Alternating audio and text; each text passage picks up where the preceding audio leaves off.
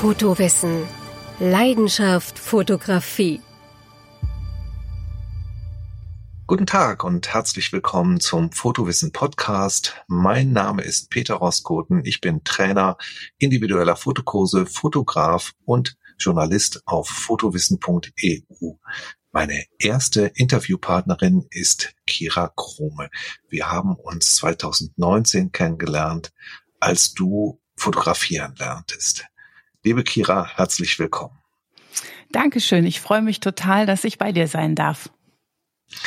Ich mich auch sehr. Du bist, glaube ich, freie Journalistin für Umweltthemen. Kannst du mal ganz kurz etwas unseren Zuhörerinnen und Zuhörern erzählen zu deiner Person, bitte?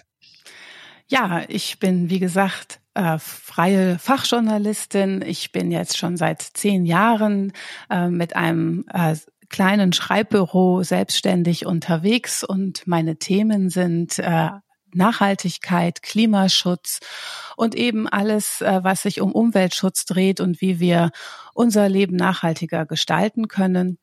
Und ähm, ja, da schreibe ich drüber für Fachmagazine, aber auch für Online-Magazine und ganz viel auch für Organisationen, die ihrerseits Blogs haben und Broschüren schreiben, Kundenmagazine haben.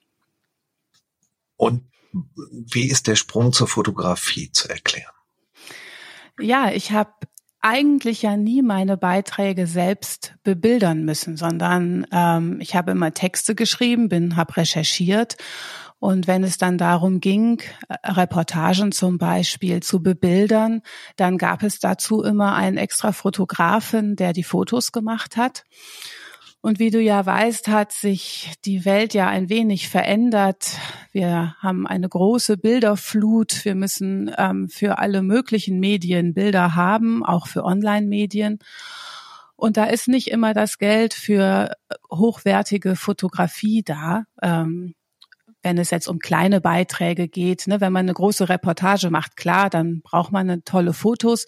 Aber wenn du so einen kleinen Beitrag machst, sagen wir jetzt mal über den Unverpacktladen ähm, in der Stadt, der ähm, eben neue Wege geht, dann ist dafür nicht immer Geld da. Dann wird man gebeten, Fotos selber mitzubringen. So, und da bin ich dann relativ schnell an meine Grenzen gestoßen äh, was jetzt die Fotografie angeht und habe gedacht, also da musst du dich noch mal näher mit beschäftigen, dir eine bessere Kamera zulegen und vor allen Dingen verstehen, wie man richtig fotografiert. Und so war dann mein Weg zu dir. Hattest du denn auch schon zu analogen Zeiten fotografiert für dich persönlich oder für deine Arbeiten? Ja, ich bin in der analogen Zeit tatsächlich groß geworden und ähm, habe, bin ja in einem Journalistenhaushalt aufgewachsen. Meine Eltern waren schon Auslandskorrespondenten und da ging es immer irgendwie um das Bild. Aber es ging immer um das Bild und die Bildaussage und was es tut, um den Text zu unterstützen, ähm, was es tut, um den Menschen zu vermitteln, wie die Situation vor Ort war.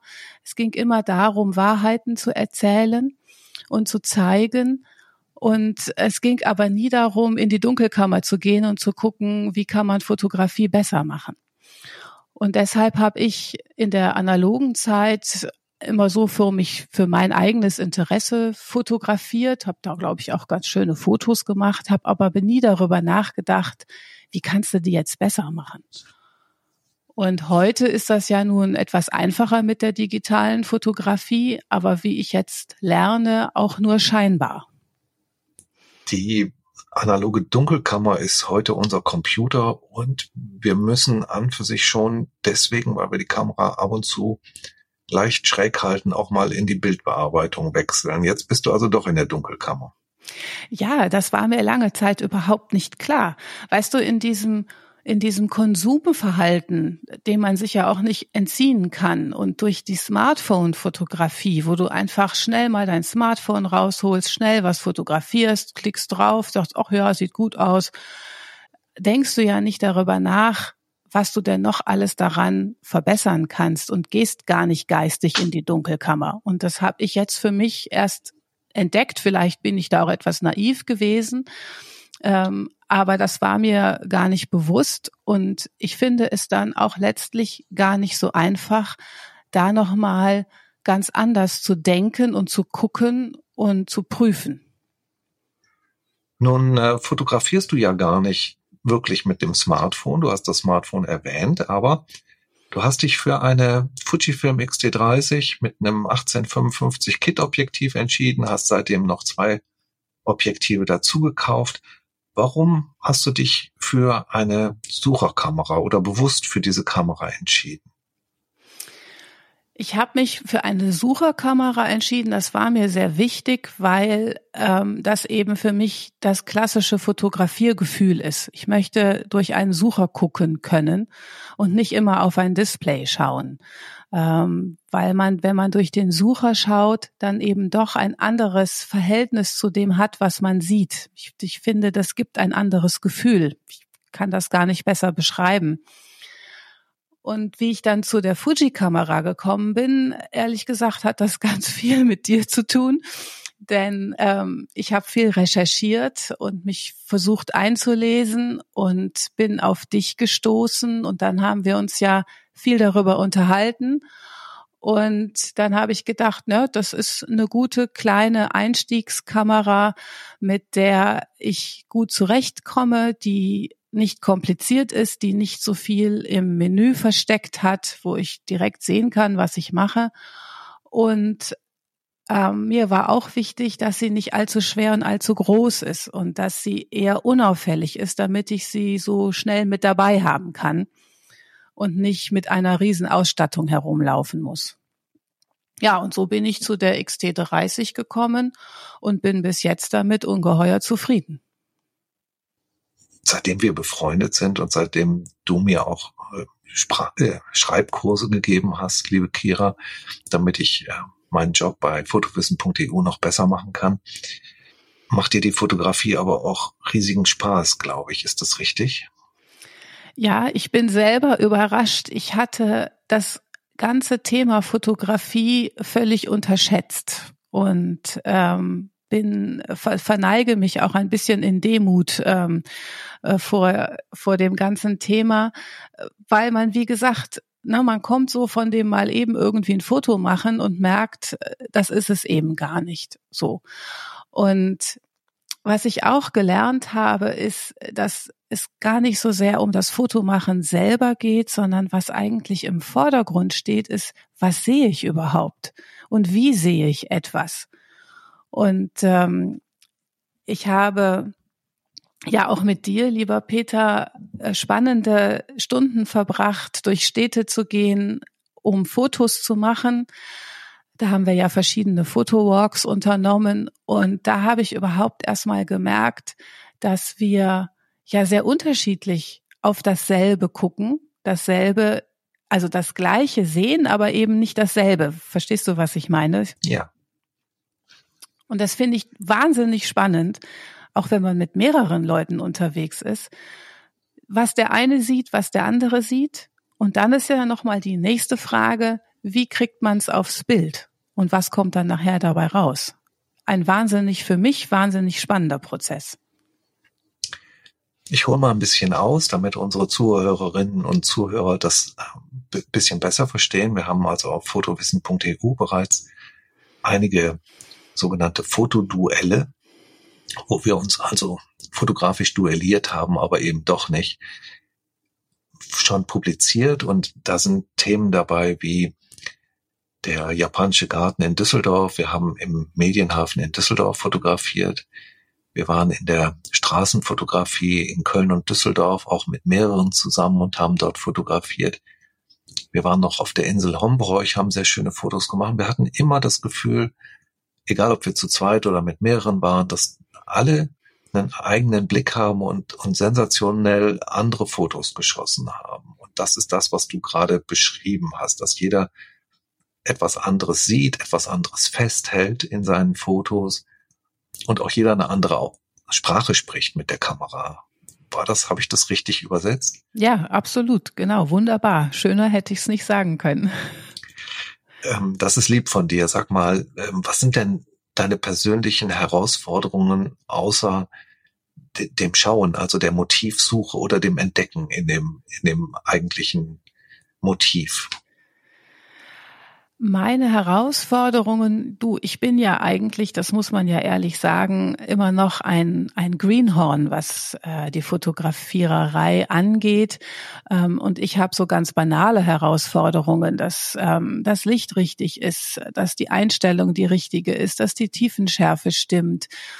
Ähm, ich bin, glaube ich, wirklich noch dabei zu lernen und habe immer noch ein bisschen das Gefühl, das Werkzeug, das ich da in der Hand habe, nicht völlig zu beherrschen, jedenfalls nicht aus dem M aus dem FF. Weißt du, du liest ja immer diese Fotobücher auch gerne über Street Photography, ähm, wo dann dir dann empfohlen wird, halte deine Kamera immer griffbereit, nur damit du sie hochziehen kannst und sofort losfotografieren kannst, wenn dir eine tolle Szene vor Augen kommt. Und dieses sofort griffbereit auf den Auslöser drücken zu können, das habe ich noch nicht. Ich bin da noch viel zu verkopft und noch nicht sicher in der Technik.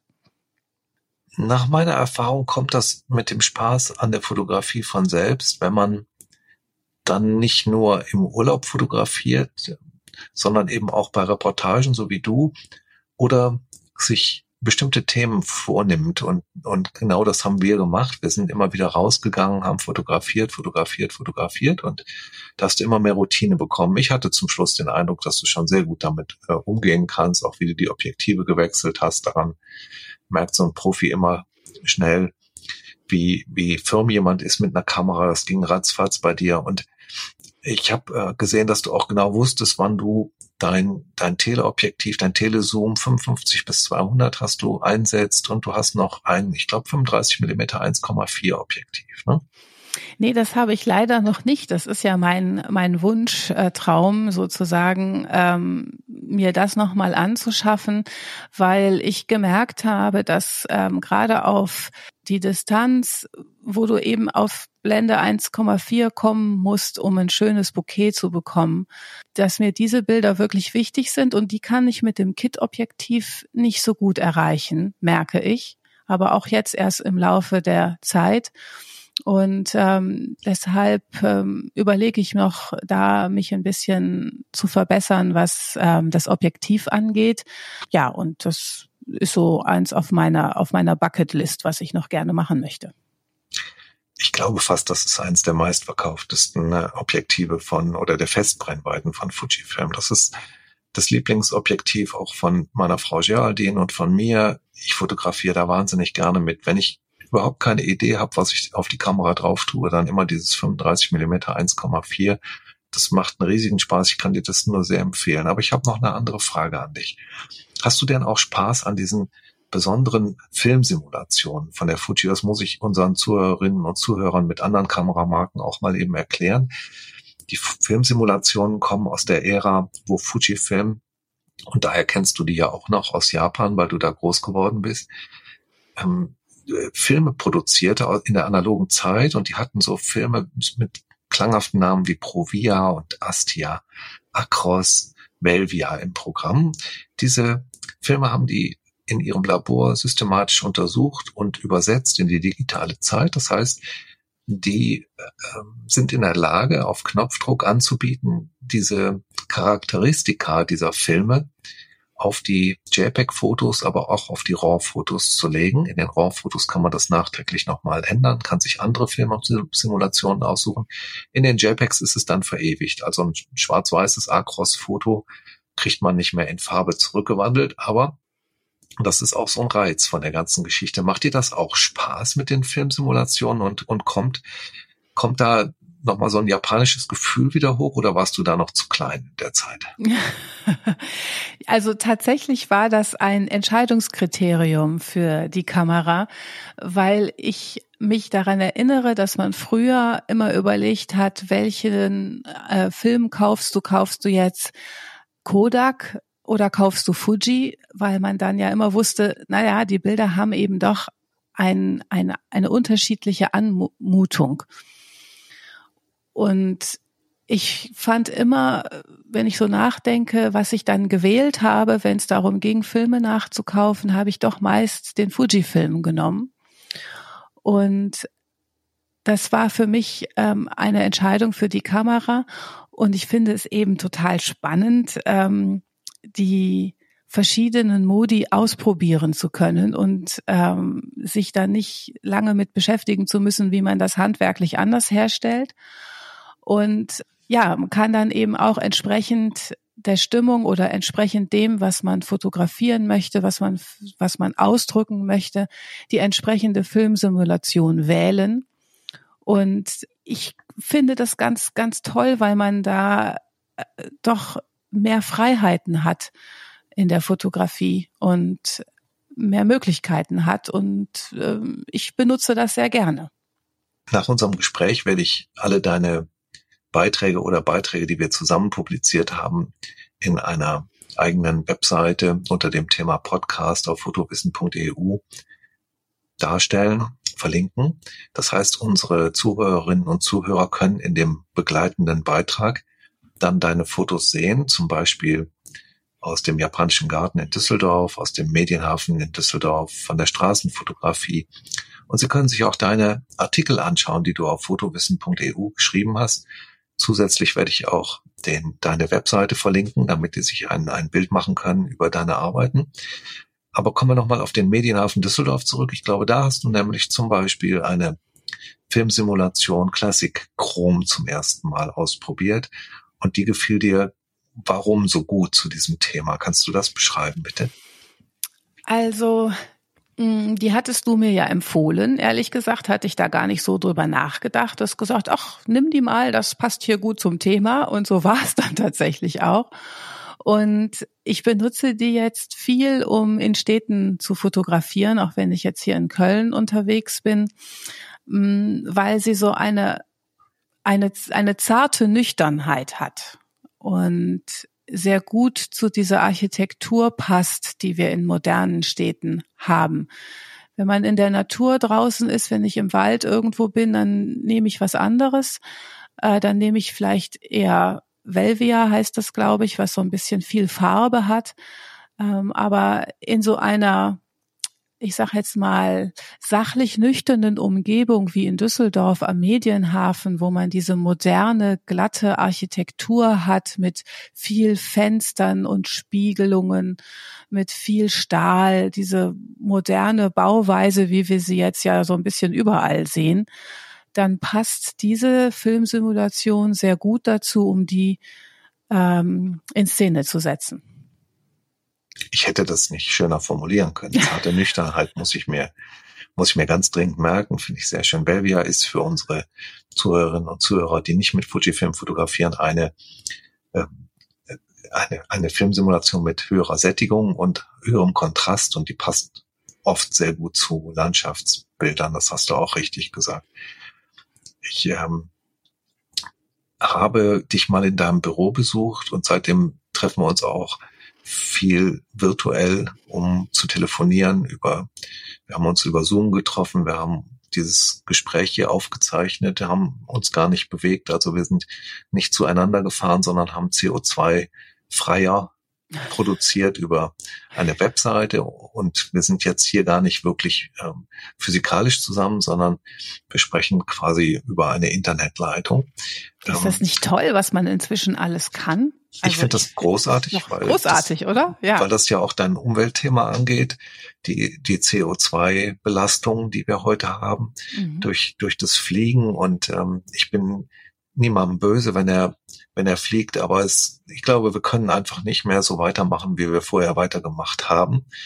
Wir merken das am Plastikmüll im Meer, wir merken das an den an den äh, stärkeren Stürmen, die wir haben. Wir haben wir müssten eigentlich dieses Fliegen auch dringend sein lassen, was für mich so die, das, ja, es ist nicht das Schlimmste und, und ich will das auch nicht bewerten für jeden. Für mich persönlich kommt das Fliegen nach Island nicht in Frage, weil ich möchte nicht auch noch die letzten Eisberge zerstören, die ich da fotografieren möchte.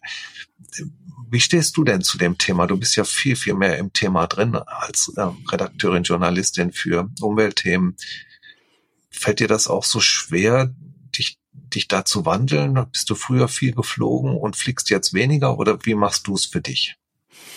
Ja, das ist eine spannende Frage. In der Tat beschäftige ich mich, äh, wenn ich über diese Themen schreibe, immer wieder mit diesem Problem. Und es ist ja wirklich schwer, da ein Grundsatzurteil sozusagen zu fällen.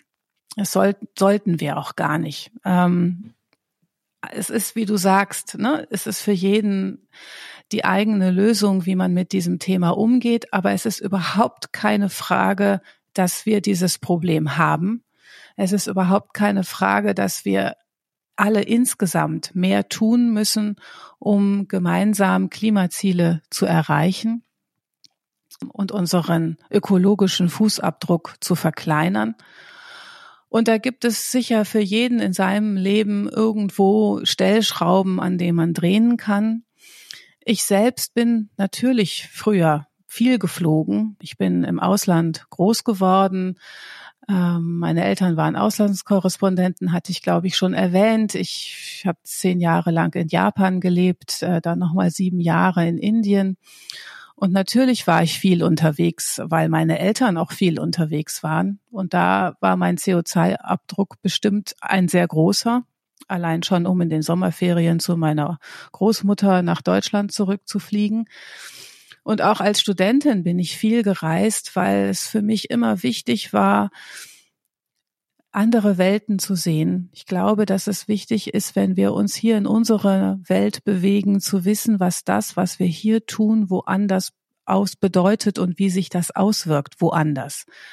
Wenn ich ein Smartphone kaufe und dann äh, schon das 728. mit meinem neuen Vertrag nehme, muss ich wissen, dass das Kobalt da drin von Kindern in Uganda abgebaut wird und die Bedingungen sind einfach grauenvoll ich muss jetzt nicht selber dorthin fliegen, um das zu sehen, aber wenn ich beruflich mit dem Thema zu tun habe, wenn ich Fotograf bin, äh, dann muss ich fliegen, um diese Dinge fotografisch festzuhalten, um sie der Welt zu zeigen.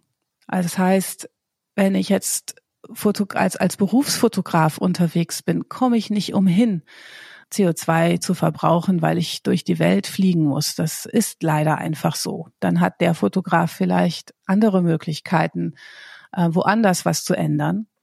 Ich für mich habe das auch praktischerweise so gelöst, dass als ich äh, eine kleine Familie ähm, hatte, also die habe ich natürlich immer noch, also als ich ähm, Mutter wurde und wir ähm, mit einer Familie zu viert äh, unterwegs waren, ähm, hat hat man einfach nicht mehr das Geld gehabt, weltweit irgendwo hinzufliegen. Wir sind mit dem Zelt unterwegs, äh, wir sind, wir wandern viel, wir sind mit den Kindern viel in der Natur. Da hat sich die Frage nicht so gestellt. Aber weil du Island erwähnst, ja, wir waren auch auf Island. Wir sind da tatsächlich mit dem Schiff hingefahren. Es war ein Wunsch meines ähm, zweiten Sohnes als der im, noch in der Grundschule im Sachkundeunterricht Vulkanismus durchgenommen hat und wir darüber sprachen, wo wollen wir denn mal hinfahren? Sollen wir noch mal mit dem Zelt nach Frankreich oder wollen wir mal woanders hin? Und dann sagte mein Sohn, du Mama, ich möchte unbedingt einen Vulkan und einen Geysir sehen.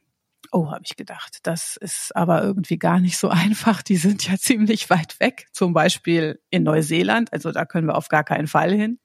Und dann sagte mein Sohn, nee, nee, Mama, dies habe ich jetzt äh, Unterricht gehabt. Die sind in Island. Das ist doch nicht so weit.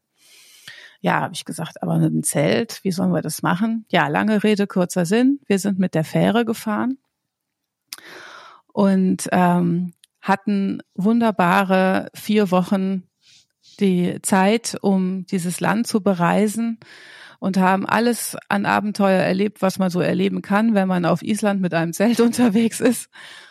Und habe natürlich auch tolle Fotos gemacht. Und meine persönliche Bilanz dazu ist eben mit dem Schiff reisen, statt zu fliegen, zu zelten und ja, auf diese Art und Weise das ökologische Gleichgewicht ein bisschen wieder auszugleichen. So fragen sich unsere Zuhörerinnen und Zuhörer vielleicht, ob das tatsächlich CO2 spart, wenn man mit dem Auto und der Fähre nach Island übersetzt, im Vergleich zu dem, zu dem zweimaligen Flug hin und her. Ich, ich, bist du da, bist du da im Bilde, ob das tatsächlich sehr viel CO2 spart? Ich habe, glaube ich, vor Jahren, als wir die Reise gemacht haben, habe ich es mal versucht auszurechnen. Und ich glaube, ich bin mir nicht mehr ganz sicher, ähm, wie die Bilanz damals war, aber ich glaube, es ist ungefähr gleich. Denn der Schiffsdiesel ist ja nun auch nicht das Nonplusultra. Ne? Das wissen wir ja auch. Wenn wir über das Thema Kreuzfahrten reden, dann beschäftigen wir uns sehr schnell mit der Frage, was der Schiffsdiesel macht mit unserer Umwelt. Nein, aber das Interessante daran war die, der langsame Übergang. Ja, also wie man reist. Also das ganze Thema Slow Travel ist ja auch eines, was uns mit Nachhaltigkeit verbindet und was uns ja mehr Achtsamkeit gibt. Wir sind weniger konsumistisch unterwegs, die Taktung ist nicht so schnell. Weißt du, du kannst, setzt dich heute ins Flugzeug, du sitzt da sechs Stunden, dann kannst du in wo du normalerweise vielleicht in, in Berlin wärst von Köln aus, inzwischen geht das sogar auch schneller, bist du dann aber in New York oder eben auch in, im Oman, ja, und du kannst im Kopf gar nicht so schnell umschalten auf die andere Welt, die dich da empfängt. Und es war eine, eine, eine tolle Erkenntnis, langsam unterwegs zu sein und einen Übergang zu haben, sowohl in der Reise dorthin, dass man so ein bisschen das Zuhause abstreift, die ganze Unruhe abstreift, das ganze müde sein, das man von der Arbeit hat und sich ein bisschen vorbereitet auf das, was man zu sehen bekommen wird, sich vielleicht ein bisschen einliest mit einem Reiseführer oder so und sich so ein bisschen mental darauf vorbereitet. Und genauso ist es auch auf der Rückreise, dass du loslassen kannst, dass du nochmal reflektieren kannst, was haben wir erlebt und schläfst so zwei Nächte auf dem Schiff und kommst dann erst nach Hause und hast sich, kannst dich dann viel besser aus diesem schönen Urlaubsgefühl verabschieden und mit neuer Energie wieder in die Arbeit stürzen. Das haben wir als ungeheuer bereichernd empfunden, während das Fliegen ja heute auch mit ungeheuer viel Stress verbunden ist. Es ist ja nicht mehr das tolle Erlebnis, so wie das früher mal war, sondern man muss zwei Stunden vorher da sein, man steht ewig an, man läuft sich die Füße platt auf diesen Flughäfen, man wird 27.000 Mal kontrolliert äh, und dann hängt man irgendwo rum, weil der Flieger sich verspätet und so weiter. Es ist ja nicht mehr das schöne, erholsame Reisen, das Fliegen. Und insofern war das für uns eine tolle Abwechslung. Und ja. Das sind wir bei einem sehr schönen Thema. Du hast das toll erläutert. Wir sind bei dem Thema bewussteres Leben. Wir sind beim Thema Aufmerksamkeit und Achtsamkeit. Und in dem Zusammenhang wollte ich dich sehr gerne fragen, was dir jetzt da in der Fotografie so großen Spaß bereitet. Bist du da, ähm, oder vielleicht darf ich das einfach so fragen, was bedeutet dir persönlich die Fotografie? Interessante Frage. Wenn ich das nicht beruflich sehe, wo ich einfach Bilder machen muss, weil ich äh, gerade irgendwo bin, wo ich eine Geschichte drüber schreibe, sondern wirklich für mich, dann habe ich entdeckt, dass das Fotografieren ein Ungeheuer entschleunigt. Weil man sich Zeit nehmen muss, weil man genau gucken muss, man kommt in eine tiefe Konzentration und in so eine Art Flow, wenn man fotografiert. Und das ist ungeheuer entspannend und dann am Ende auch sehr befriedigend. Nicht immer werden die Fotos was und man hat vielleicht, ist eine Stunde unterwegs gewesen und hat, ich weiß nicht, wie viele Fotos gemacht und dann schaut man die sich an und eigentlich sind nur zwei oder drei oder vielleicht auch nur eins wirklich so, dass man denkt, wow, das ist jetzt mein Foto. Aber diese, dieses geistige Konzentrieren, dieses, dieses Fokussieren auf eine Aufgabe, die, einfach nur Spaß macht und keinen, keinen, wo kein Leistungsdruck dahinter ist. Außer dass man nachher für sich ein schönes Ergebnis hat, ist, ist ein, ist wundervoll. Und der eine malt, der nächste kocht, wieder andere gehen Bogenschießen. Ja, und so kann man eben auch Fotografie für sich nutzen, um zu entschleunigen und sich ja zu versammeln und sich mit einer Sache konzentriert zu beschäftigen. Ich habe das als ungeheure Bereicherung empfunden, gerade auch in dieser Zeit, die jetzt äh, uns ja nun schon fast zwei Jahre beschäftigt, in der so vieles auf einen einstürzt, man sich auch viel entschleunigen konnte, ja, aber Familien mit Kindern wissen, was das für ein Stress uns auch macht. Und da war das in ein, eine tolle Möglichkeit, sich zu entlasten und zwar vor der Haustür, ohne großartig sich irgendwo hinbewegen zu müssen, was ja auch schwierig war zwischendurch. Einfach rauszugehen und die eigene Straße selbst, die man schon 127.000 Mal gesehen hat, daran kann man dann, wenn man mit der Kamera da durchgeht, immer noch was Neues entdecken. Und das war mir gar nicht klar, wie spannend das sein kann. Das hast du wunderschön beschrieben. Ich hm, habe lange Jahre Aikido trainiert und auch unterrichtet. Da ist man so sehr mit diesen Schwierigkeiten auf der Matte beschäftigt, äh, dass man weder in die Vergangenheit kann im Kopf noch in die Zukunft gucken kann. Und das ist eine Art der Bewegungsmeditation, so nenne ich das. Für eine Meditation, bei der Meditation denken viele Menschen an, an eine Zen-Meditation, an eine Ruhe-Meditation, wo man an nichts denken soll oder das gibt's auch, aber es gibt auch diese Bewegungsform, die einen so beschäftigt, dass man an nichts anderes denken kann. Und für mich ist die Fotografie selbst auch sehr meditativ. Ich, äh, wenn ich rausgehe, schalte ich alles aus, also mein Smartphone aus, damit ich gar nicht gestört werde. Und dann gehe ich wirklich nur fotografieren, schauen, aufmerksam hinschauen, finde Motive und bin hinterher der wieder ganz ausgeglichen. Und ich glaube, das ist das, was du eben auch beschrieben hast in etwas anderen Worten. Ist das richtig? Ja, das ist so ein bisschen wie, weißt du, Yoga für den Kopf. So würde ich das nennen. Prima hast du das beschrieben, ja. Wer ist denn dein, dein, dein Vorbild in der Fotografie, Kira? Tja, das ist auch eine spannende Frage. Das finde ich ganz schwierig.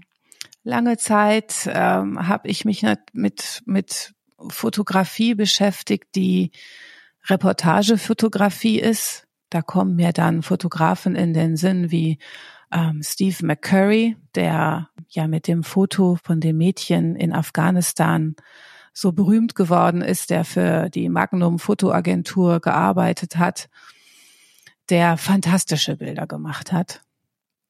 Auch eben aus, aus Ecken der Welt, die wir so ja damals gar nicht kannten. Das war ja noch wirklich die Welt einfangen und nach Hause bringen, der Beruf damals. Inzwischen äh, sehe ich da mehr, entdecke da mehr. Ich hatte neulich äh, bin ich auf Zufall, durch Zufall auf einen Fotografen gekommen, der sich mit äh, Street Photography beschäftigt, dachte ich, denn das Buch heißt Street Art und wenn du es aufschlägst, findest du lauter Fotos von Straßen, von Asphalt. Ähm, der nahm also den Begriff Street Art ganz wörtlich. Ist ein Fachjournalist, der eigentlich äh, für eine Metallfachzeitschrift arbeitet und nebenberuflich oder auch äh, privat gerne fotografiert. Der hat sich zur Aufgabe genommen, wenn er durch Straßen geht, auf den Boden zu gucken und hat Asphalt fotografiert. Und äh, das ganze Foto sind, de, besteht aus Detailaufnahmen von Ver Straßenmarkierungen und allem, was mit so einer Straße passiert, wenn sie so viel genutzt und befahren wird.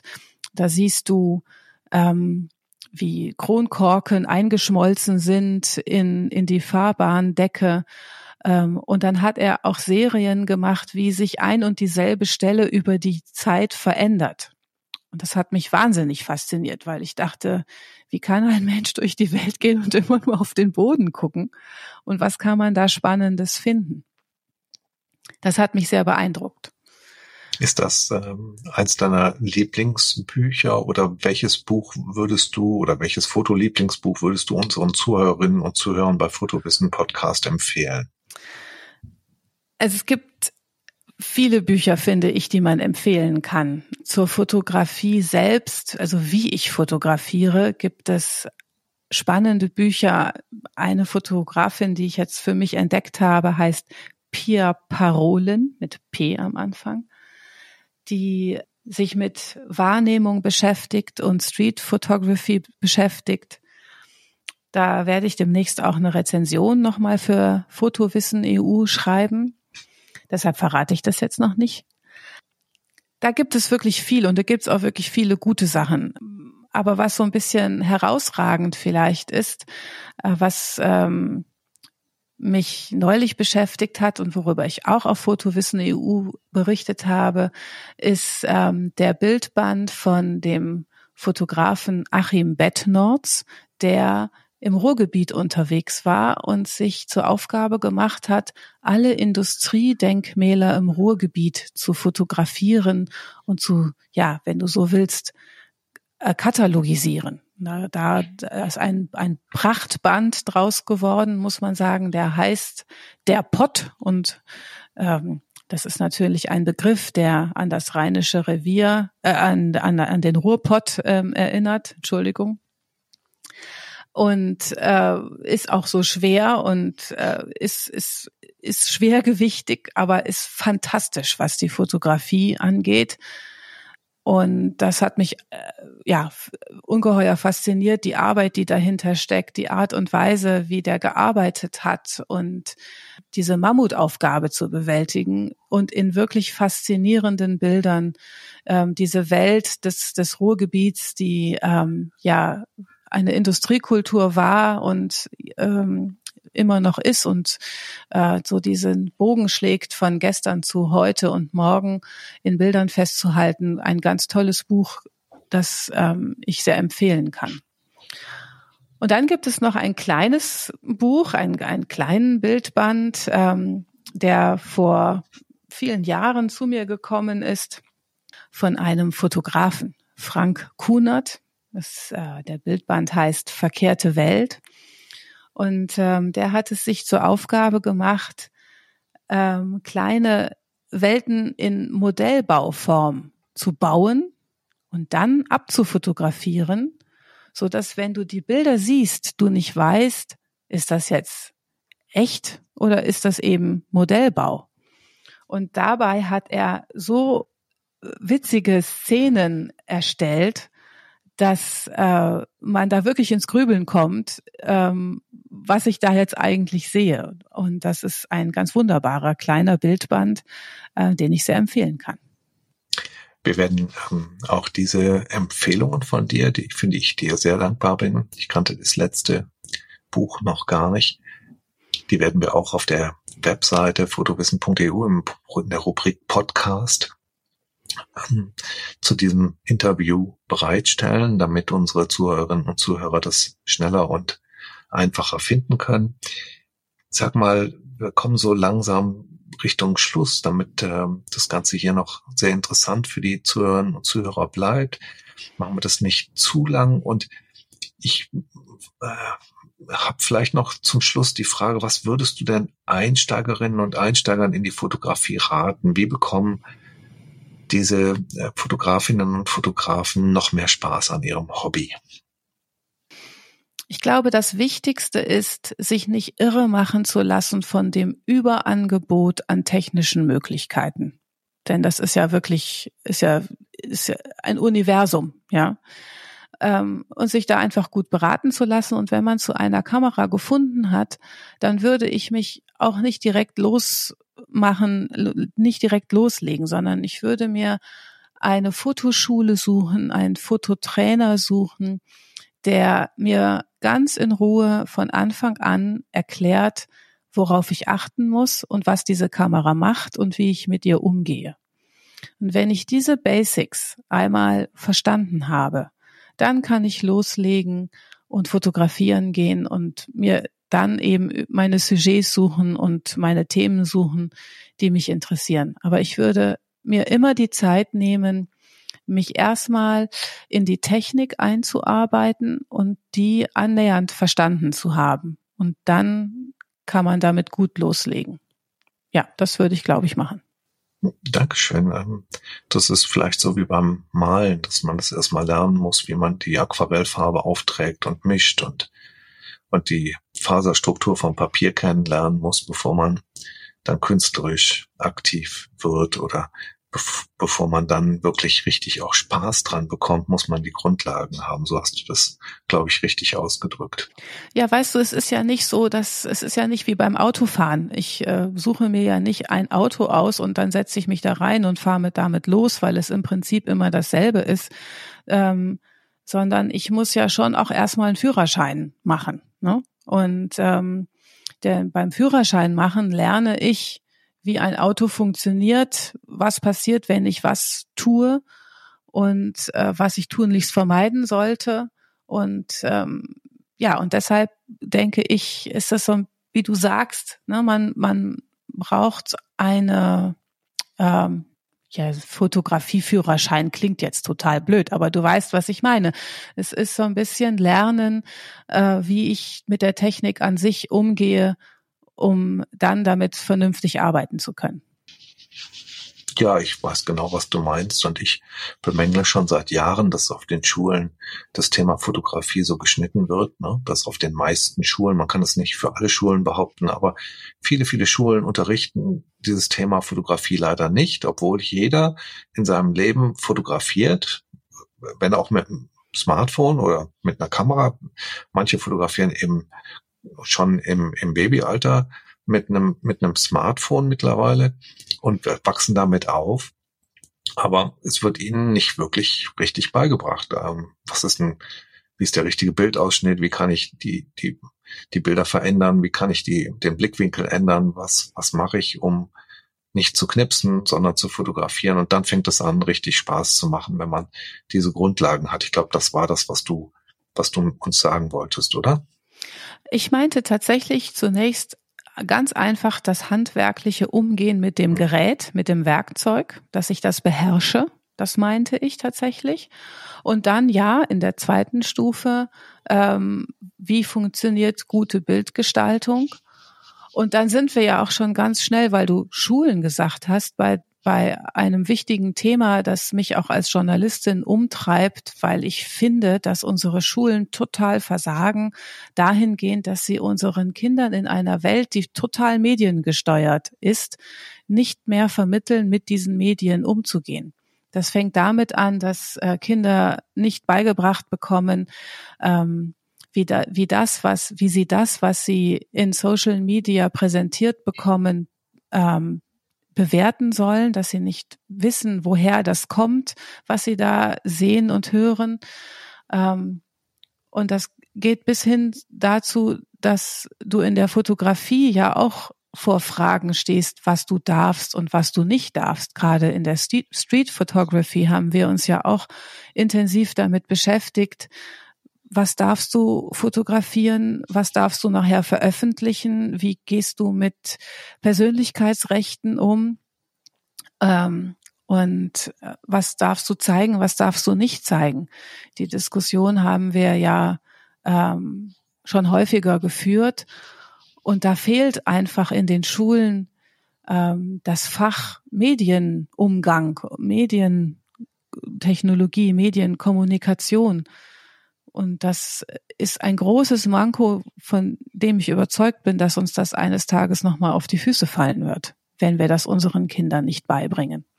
Dieses Bewusstsein dafür, wie man mit Bildern umgeht, wie man mit Informationen umgeht. Das hast du schön beschrieben. Ich glaube auch, dass das Thema vielleicht nicht in allen Schulen, aber in den meisten Schulen völlig unter bewertet wird und zu, zu wenig behandelt wird. Ich habe noch, ähm, ich, ich freue mich auf die gemeinsame Fotografie in diesem Jahr. Hast du für unser nächstes Treffen schon ein Wunschgenre, also ein, ein Wunsch, was du gerne fotografieren möchtest? War dir die Straßenfotografie so ans Herz gewachsen, dass du das nochmal machen möchtest oder hast du schon wieder eine neue Idee für uns? Nein, ich würde gerne bei dem Thema Street Photography bleiben und ähm, würde gerne einfach noch mal eine andere Szenerie suchen. Vielleicht gehen wir mal ins Ruhrgebiet tatsächlich. Das ist von dir ja auch nicht so weit entfernt. Und ähm, ich habe ja äh, lange Zeit äh, in Duisburg gelebt. Äh, dort habe ich studiert, sozusagen auch dann eine Reise in meine alte ja, Zwischenheimat sozusagen. Und äh, das fände ich sehr spannend, ähm, sich dann da nochmal umzutun und da nach Motiven zu schauen. Und das trifft sich gut, denn ich bin ja in Duisburg groß geworden und habe da die Schule besucht bis, glaube zum 14. Lebensjahr ich bin kenne mich da ziemlich gut aus, habe da in dem, im Zentrum gelebt und mir sind die Duisburger auch sehr ans Herz gewachsen. Deswegen freue ich mich dann auf ein gemeinsames Straßenfotoshooting in, in Duisburg mit dir. Der erste Fotowissen-Podcast mit der Interviewpartnerin Kira Kromer hat mir einen großen Spaß bereitet. Kira, ich danke dir ganz, ganz herzlich dafür. Ja, danke, Peter. Es war mir eine große Freude, ähm, mich auch auf diese Art und Weise nochmal zu besinnen, was das Thema Fotografie angeht. Und ähm, vielen herzlichen Dank für die Einladung. Ein Hinweis an unsere Zuhörerinnen und Zuhörer äh, von fotowissen.eu. Abonnieren Sie am, am schönsten doch mal den Newsletter auf fotowissen.eu, dann werden Sie auf dem Laufenden gehalten über neue Podcasts, über neue Beiträge auf fotowissen.eu. Der Newsletter erscheint einmal in der Woche am Sonntag zum Frühstücken und Sie können den ganz gemütlich bei einem Kaffee, können Sie ihn lesen und auf die entsprechenden Beiträge verzweigen wenn Sie Spaß daran haben. Es würde mich sehr freuen, wenn Sie den Newsletter abonnieren, wenn Sie uns einen Kommentar, einen konstruktiven Kommentar unter den Beitrag, den Begleitbeitrag schreiben, in dem ich alle Beiträge von Kira Krome auf fotowissen.eu verlinke und ähm, indem wir auch nochmal die Bücher vorstellen. Bis auf weiteres habe ich mich sehr gefreut, dass Sie dabei gewesen sind und verbleibe Ihr Peter Roskoten auf Wiederhören.